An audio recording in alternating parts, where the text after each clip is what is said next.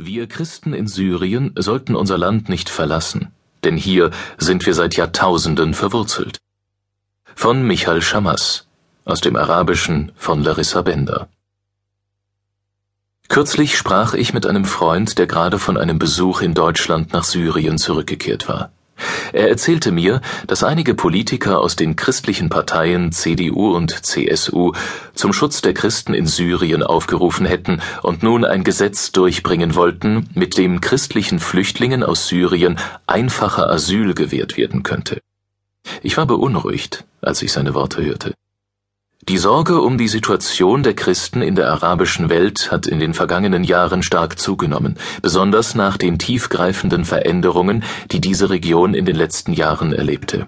Angefangen von den Ereignissen rund um den 11. September bis hin zur Besetzung des Iraks und schließlich dem Aufstand der arabischen Völker gegen Willkür, Herrschaft und Unterdrückung in Tunesien, Ägypten, Libyen, Syrien, Bahrain und Jemen.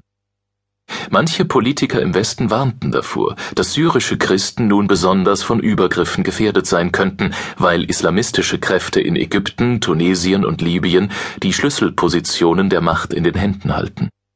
Einige gingen sogar so weit zu fordern, dass Christen in Syrien in besonderem Maße geschützt und zur Auswanderung in den Westen ermutigt werden sollten.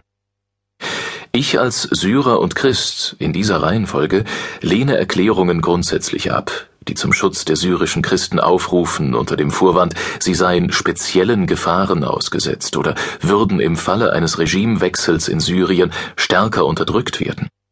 Überlegungen dieser Art, die möglicherweise von einem deutschen Parlament in Gesetzesform gegossen werden sollen, zeugen von einer beschämenden Parteilichkeit im Umgang mit den syrischen Flüchtlingen. Denn diese sind in der großen Mehrheit sunnitische Muslime und unsere Brüder und Partner in der Heimat.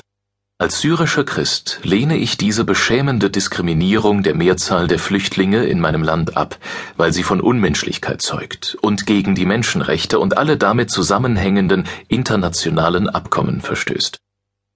Solche Erklärungen schaden nicht nur den Christen in Syrien, sondern im gesamten Nahen Osten.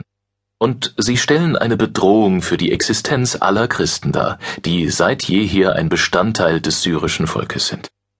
Vor allem führen sie, beabsichtigt oder nicht, zu Identitätsbildungen auf religiöser Grundlage, sei es nun christlich oder islamisch.